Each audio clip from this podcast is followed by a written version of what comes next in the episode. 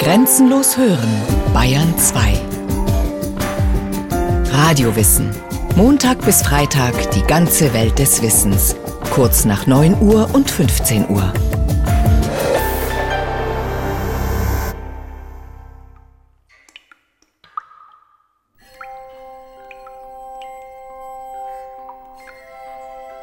Es war einmal vor langer Zeit, da lebten Frauen und Männer noch glücklich zusammen und gingen in Harmonie ihrer Arbeit nach.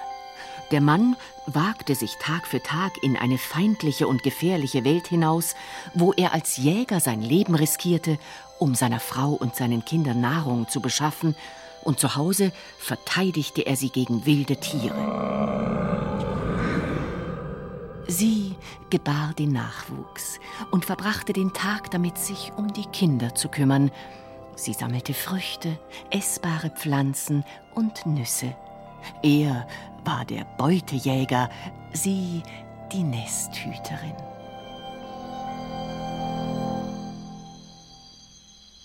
Warum Männer nicht zuhören und Frauen schlecht einparken. Ganz natürliche Erklärungen für eigentlich unerklärliche Schwächen. Dieses Buch hat sich in Deutschland sechs Millionen Mal verkauft. Typisch Mann, typisch Frau. Bis heute prägt unser Bild von den Menschen der Steinzeit unsere Vorstellungen vom Verhalten der Geschlechter. Unser vermeintliches Wissen beruht dabei allerdings mehr auf Mythen als auf Forschungsergebnissen, sagt die amerikanische Archäologin Dr. Linda Owen. Sie hat als Professorin für Ur- und Frühgeschichte in Wien, Berlin und Erlangen-Nürnberg gelehrt. Ihr Spezialgebiet Geschlechterrollen und Arbeitsteilung im Jungpaläolithikum Europas. Everybody seems to think alle scheinen zu glauben, dass damals die Männer gejagt haben und die Frauen blieben mit den Kindern daheim. Die Frauen sollen nur gesammelt haben, aber in der Nähe des Lagers. Sie bewegten sich angeblich nicht weit weg von daheim. Dieser Glaube ist so weit verbreitet, dass er ständig verwendet wird, um unsere gegenwärtigen Geschlechterrollen zu interpretieren. Der männliche Jagdtrieb bis heute legendär, ebenso der schlechte weibliche Orientierungssinn. Klar, unsere weiblichen Vorfahren saßen schließlich die meiste Zeit am Feuer in der Höhle und nähten. Durch Kindererziehung und den täglichen Schwatz erwarben sie soziale Kompetenz und Sprachgefühl. Deshalb sind Frauen also von Natur aus fürsorglich und einfühlsam, Männer von Natur aus aggressiv und durchsetzungsstark. Schließlich haben sie ja über Jahrtausende durch Keulenschwingerei und Großwildjagd ihre Rolle als Ernährer einstudiert. So steht es zumindest im bekannten Buch von Alan und Barbara Pease, warum Männer nicht zuhören und Frauen schlecht einparken. Frauen waren meistens zufrieden, wenn ihre Männer unterwegs waren, um Nahrung zu beschaffen und sie selbst das Feuer in der Höhle am Brennen halten konnten. Ihr Gehirn hat sich mit der Zeit ihren speziellen Aufgaben angepasst. Das männliche und das weibliche Gehirn. Bis heute geistert diese Vorstellung durch die Beziehungsratgeber. Männer sind genetisch auf Ernährer programmiert, Frauen suchen zwanghaft einen Versorger. Männer sind geschaffen für den Wettbewerb, Frauen fürs gemütliche Heim mit einem prallen Schuhschrank. Das mag vielleicht mal so sein, aber dass diese Verhaltensmuster ein Erbe aus der Steinzeit sein sollen, kann die Archäologin Linda Owen nicht bestätigen. Wir können nicht viel sagen über die Geschlechterrollen in der Vorgeschichte. Wir arbeiten mit ethnografischen Vergleichen, also wir schauen uns an, wie heutige Jäger-Sammlervölker leben oder bis vor kurzem gelebt haben. Aber tatsächlich haben wir aus dieser Zeit lediglich ein paar Steinwerkzeuge, also Knochenwerkzeuge, ein paar Gräber. Man kann nicht viel sagen über die Geschlechterrollen in der Frühgeschichte, nur auf der Grundlage dieser Funde. What can you say about gender roles then, huh? Trotzdem glauben wir alles darüber zu wissen. Und das hat auch seine Gründe, befindet Dr. Miriam Sénéchaud. Die Archäologin hat in einer Forschungsarbeit Steinzeitillustrationen in deutschen Schulbüchern miteinander verglichen. Auf den Bildern zur Altsteinzeit ist ganz auffällig, dass die Männer fast immer mit der Jagd verbunden werden, mit der Jagd auf Großwild. Man sieht sie häufig heimkehren mit einem Jagdtier. Man sieht sie bei der Jagd selbst. Man sieht sie ferner noch bei der Werkzeugherstellung, während die Frauen eher dem Bereich von Herdfeuer zugeordnet sind. Sie bleiben daheim sozusagen, hüten die Kinder, kümmern sich um Kleidungsherstellung und sie hüten das Feuer. Papa jagt, Mama kocht. Klare Rollenverteilung also in der Altsteinzeit. Ob Schulbücher, Kinderbücher, populäre Wissenschaftsbücher, auf seltsame Weise wirken die Illustrationen zu Steinzeitmenschen immer irgendwie gleich. Kein Zufall. Sie folgen oft den gleichen Vorlagen. Es gab in den 60er Jahren einen sehr bekannten Künstler aus Tschechien, Zdenek Burian, der hat eine ganze Serie von Urmenschenbildern gezeichnet, die in populärwissenschaftlichen Werken der 70er und 80er Jahre publiziert wurde. Nachher haben andere Zeichner von ihm die Motive übernommen, eigene Bilder daraus gemacht und von dort wiederum gelangen die Zeichnungen in die Schulbücher. Da kann man dann zurückgehen auf die ursprüngliche Quelle. Zum Beispiel landet man dann bei Zdenek Burian, der aber wiederum zum Beispiel seinen Neandertaler von einer Zeichnung aus den 1920er Jahren übernommen hat. Kopien einer Kopie einer Kopie also, bis in die Schulbücher der Gegenwart. Über ein Jahrhundert lang hat sich unser Bild vom Steinzeitmenschen kaum verändert. Was wir hier sehen, beruht aber vermutlich auf den häuslichen Verhältnissen von männlichen Archäologen des 18. und 19. Jahrhunderts. Denn die Archäologie war bis weit in die zweite Hälfte des 20. Jahrhunderts hinein eine Männerdomäne. Es sind die Familienmodelle dieser Männer, die wir bis heute in unsere Schulbücher eingeschrieben finden. Die Geschlechterrollen des 18. und 19. Jahrhunderts, projiziert auf die Menschen der Steinzeit. Ebenso bis heute nicht totzukriegen ist eine gängige Evolutionstheorie aus den 60er Jahren des letzten Jahrhunderts. Man the Hunter, eine Geschichtsversion, die besagt, dass die Entwicklung des Menschen vor allem durch Großwildjagd und den dafür nötigen Waffen- und Werkzeugbau vorangetrieben wurde. Der männliche Großwildjäger quasi als Träger der menschlichen Evolution. In der neueren Forschung ist allerdings höchst umstritten, ob die Jagd in der Ur- und Frühgeschichte tatsächlich Männersache war oder nicht vielmehr Sache der ganzen Gemeinschaft. So haben zum Beispiel Forscher auf einem spanischen Hochplateau, wo sich bis vor 250.000 Jahren ein großer See befand, erstaunlich viele Faustkeile und Knochen von Großwild gefunden. Die Erklärung dafür? Wahrscheinlich hatten die Menschen den Ufersumpf als Falle benützt und Tiere in einer Kesseljagd vor sich hergetrieben. Dass an derartigen Treibjagden, für die man möglichst viele Menschen brauchte, auch Frauen beteiligt gewesen sein müssen, gilt heute als unbestritten.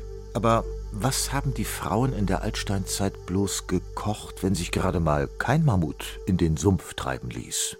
We have a lot of bones in our sites. Wir haben jede Menge Knochen in unseren Ausgrabungsstätten. Großwild, Kleinwild, Fisch. Wir haben aber nur ganz wenige Pflanzenreste, weil die eben nicht erhalten sind.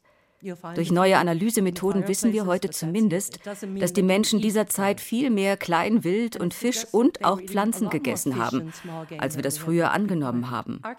Archäologen haben ja lange geglaubt, dass die Menschen der Altsteinzeit weitgehend von Großwild lebten. Das ist aber gar nicht möglich. Das hätte Vitaminmangel und Proteinüberschuss zur Folge. Der Mensch braucht eine breitere, ausgewogene Ernährung. Und dafür haben in der Steinzeit vor allem Frauen gesorgt, meint Linda Owen, die übrigens selbst einen Jagdschein besitzt. My opinion is that women were busy hunting small game to a large amount. Meine Meinung ist, dass die Frauen sehr viel Kleinwild gejagt haben. In der Altsteinzeit waren das wohl vor allem Hasen und Vögel. Die Frauen sammelten Eier und Pflanzen und sie haben gefischt. Studien über Jäger- und Sammlervölker in Nordamerika und Grönland belegen, dass dort in der Regel die Frauen fischen und Kleinwild jagen. Und ich glaube, davon müssen wir auch für die Urgeschichte ausgehen.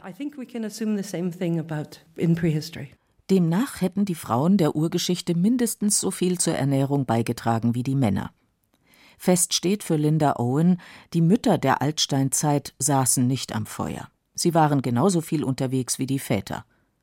Owen hat zum Beispiel untersucht, wie es um die Mobilität von Frauen bei Jäger- und Sammlervölkern im arktischen und subarktischen Amerika bestellt ist und dabei vor allem eines bestätigt gefunden: Kinder sind für diese Frauen kein Bewegungshindernis. Man sieht dort Frauen, die wochenlang unterwegs sind, um Beeren oder andere Pflanzen zu sammeln. Sie gehen auf Expeditionen zum Fischen, zusammen mit ihren Kindern.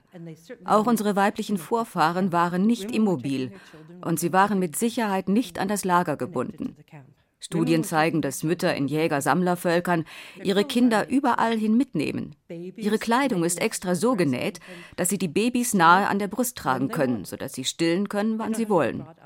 Sie haben sie immer mit auf Jagdausflüge genommen, mit zum Fischen, mit aufs Pferd, wenn sie sich die nordamerikanischen Plains-Indianer anschauen. Es ist wirklich erstaunlich. Linda Owen hat bei ihren Studien der Jäger- und Sammlerkulturen in Nordamerika noch etwas festgestellt – die Arbeitsteilung erfolgt dort oft weniger nach Geschlecht als vielmehr nach Alter. Ältere Menschen, die nicht mehr so gut jagen oder sammeln können, bleiben in der Nähe des Lagers. Jüngere sorgen für die Ernährung. Vielleicht hat die Arbeitsteilung bei unseren Vorfahren in der Steinzeit ähnlich ausgesehen. Männer sind vom Mars, Frauen von der Venus. Frauen können keine Landkarten lesen, Männer nicht über Gefühle sprechen. Warum? Eben darum. Um das menschliche Verhalten zu verstehen, muss man zu der Zeit zurückgehen, als wir Jäger und Sammler waren. 90 Prozent aller Frauen haben ein beschränktes räumliches Vorstellungsvermögen. Denn als Beutejäger musste der Mann seinen Weg zurück nach Hause finden.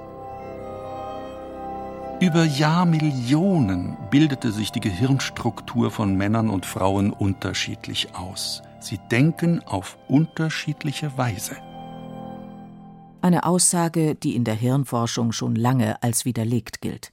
Und auch sonst können viele Wissenschaftlerinnen über die vermeintlichen Erkenntnisse der einschlägigen Beziehungsratgeberliteratur nur den Kopf schütteln.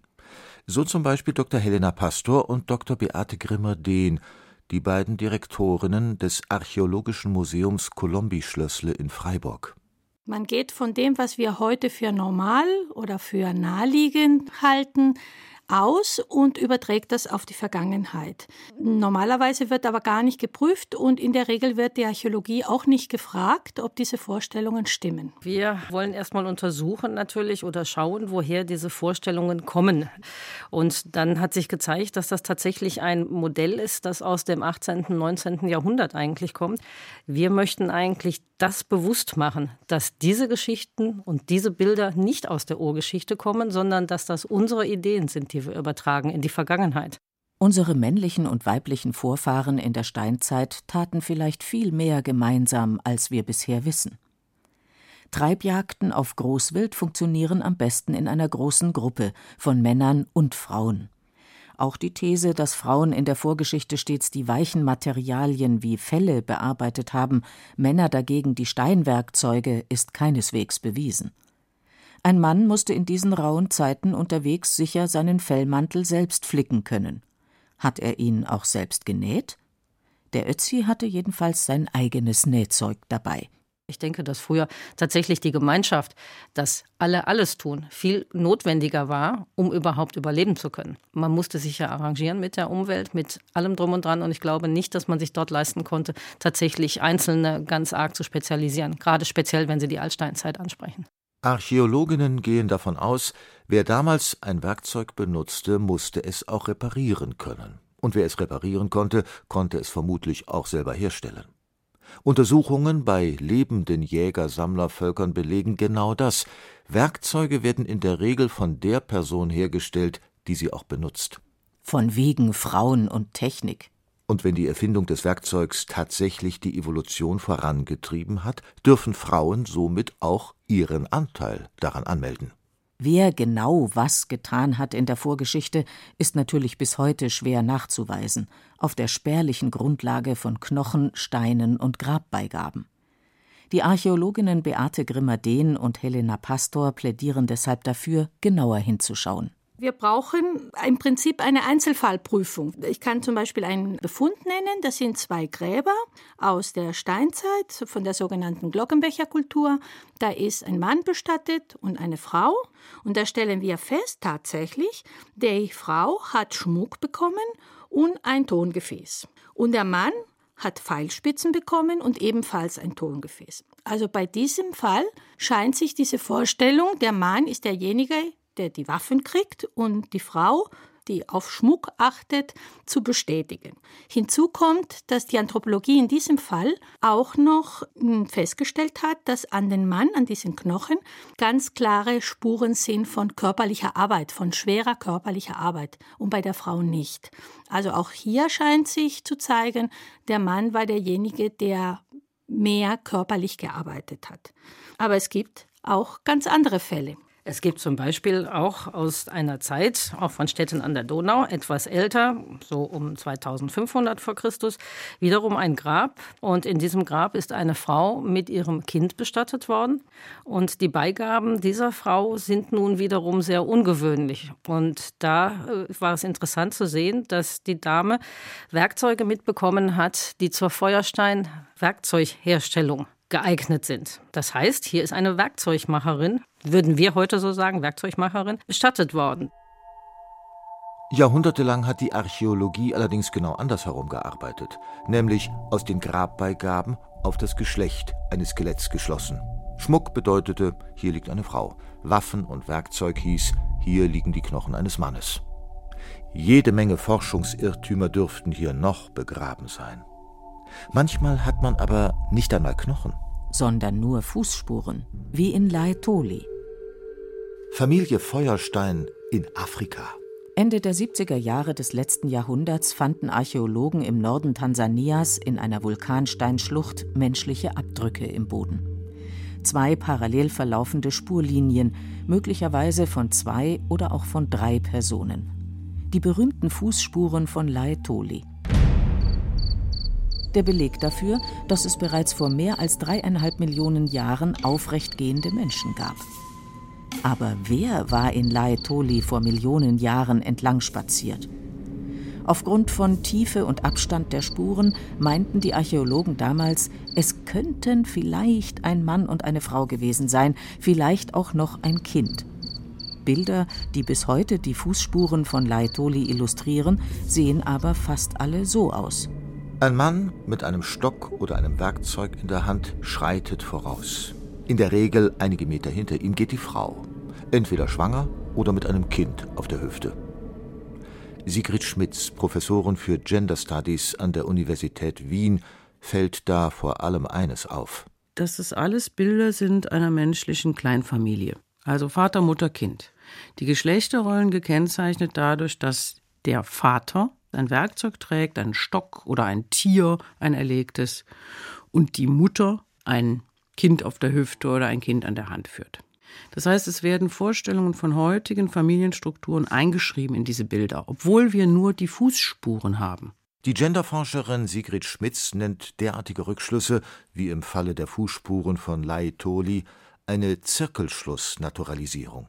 Man setzt ein bestimmtes Verhalten einfach voraus dann wird das als die Natur gesehen, die Evolution, die festgeschriebene biologische Determination. Und aus dieser Natürlichkeit wird dann wieder legitimiert, dass ja auch in der heutigen Gesellschaft diese Verhaltensweisen, ob das die Arbeitssegregation ist, also Männer im öffentlichen Raum, Frauen eben zu Hause, natürlich evolutionär bedingt sei. Und das ist ein Zirkelschluss. Problematisch wird es vor allem, wenn derartige Zirkelschlüsse wiederum als Grundlage für weitere Forschungen dienen. So hat die Hirnforschung tatsächlich jahrzehntelang versucht festzustellen, wo die Unterschiede im weiblichen und männlichen Gehirn verankert sind, einfach voraussetzend, dass es diese Unterschiede evolutionsbedingt geben muss in der räumlichen Wahrnehmung, beim Sprechen, bei Rationalität und Gefühl. Lange wurde untersucht, ob Männer und Frauen dabei eher unterschiedliche Hirnhälften benutzen. Die Genderforscherin Sigrid Schmitz hat derartige Studien bis in die Jetztzeit kritisch überprüft. Ich nehme mal gerne das Beispiel der Sprachverarbeitung, weil das ist ja immer so ein Beispiel, wo gesagt wird, die Frauen könnten das besser. Es gibt ja heute neue Verfahren, sehr gute Verfahren, wo man das Gehirn vermessen kann. Wenn man sich das anschaut, dann zeigen sich eben keine übergreifenden Unterschiede. Es gibt nicht das männliche Gehirn oder das weibliche Gehirn bezogen auf solche Aufgabenlösungen. Das bestätigt auch der bekannte Hirnforscher Gerhard Roth, Professor an der Universität Bremen. Er sagt, es gibt natürlich hormonelle Unterschiede, aber was die Unterschiede in Intelligenz oder Begabung angeht, sprich Jungs können besser Mathe, Mädchen besser Sprachen, da kommt die Hirnforschung zunehmend davon ab, nach Gründen im Gehirn zu suchen. Man kann annehmen, dass auch hier die Umwelt eine viel größere Rolle spielt als gedacht. Hirnforscher wissen es längst, wesentliche Hirnprozesse, die Art, wie wir denken, sind nicht durch die Evolution festgelegt. Sie entstehen im Leben eines Menschen. Sigrid Schmitz kennt dafür viele Beispiele. Bei langjährigen Taxifahrern etwa lässt sich eine stärkere Vernetzung der Areale der räumlichen Verarbeitung beobachten. Schon zweimonatiges Jonglieren fördert die Vernetzungsdichte bestimmter Gehirnzentren und auch regelmäßiges Musizieren verändert die Hirnstrukturen. Hirnplastizität nennt das die Fachwelt. Das Gehirn ist also ein sich ständig veränderndes Netzwerk, kein Produkt der Evolution. Unser jetziges Leben prägt unser Gehirn und auch unsere Vorstellungen davon, wie Männer und Frauen zu sein haben. Die Frage, wie sich Männer und Frauen in der Steinzeit wirklich verhalten haben, ob und wie man die Arbeit untereinander aufteilte, wird die Forschung nie erschöpfend beantworten können. Von Klischees sollte man sich aber tunlichst verabschieden, meint die Archäologin Owen. Unsere Vorstellungen von Geschlechterrollen in der Vorgeschichte sind sehr gefährlich, denn sie beeinflussen unsere gegenwärtigen Rollenvorstellungen, die Forschung und Mutmaßungen über das menschliche Gehirn. Also wenn Sie nur mal dieses Buch von Peace und Peace anschauen, in dem behauptet wird, Frauen könnten keine Landkarten lesen, weil sie schon immer mehr zu Hause waren. Ich hätte wirklich gern, dass sich das mal ändert. Männer sind nicht verdammt zur ewigen Jagd. Frauen handeln nicht wider die Natur, wenn sie ihre Kinder selbst ernähren. Die Frühgeschichte bietet also viel mehr als das, was wir über sie zu wissen glauben. Sie hörten Steinzeit für immer, Männer jagen, Frauen kochen von Sabine Strasser. Es sprachen Andreas Neumann, Beate Himmelstoß, Peter Lersch, Katja Schild und Margit Karls. Technik Cordula Vanschura, Regie Martin Trauner. Eine Sendung von Radio Wissen.